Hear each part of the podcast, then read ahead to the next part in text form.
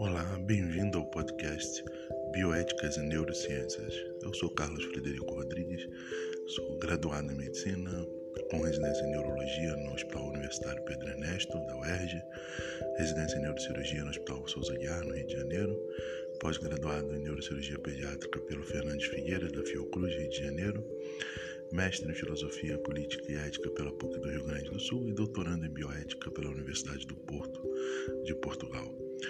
Esses dois assuntos serão nossos temas. Estamos aqui à disposição. espero que curtam o nosso podcast. Procurem a gente nas redes sociais.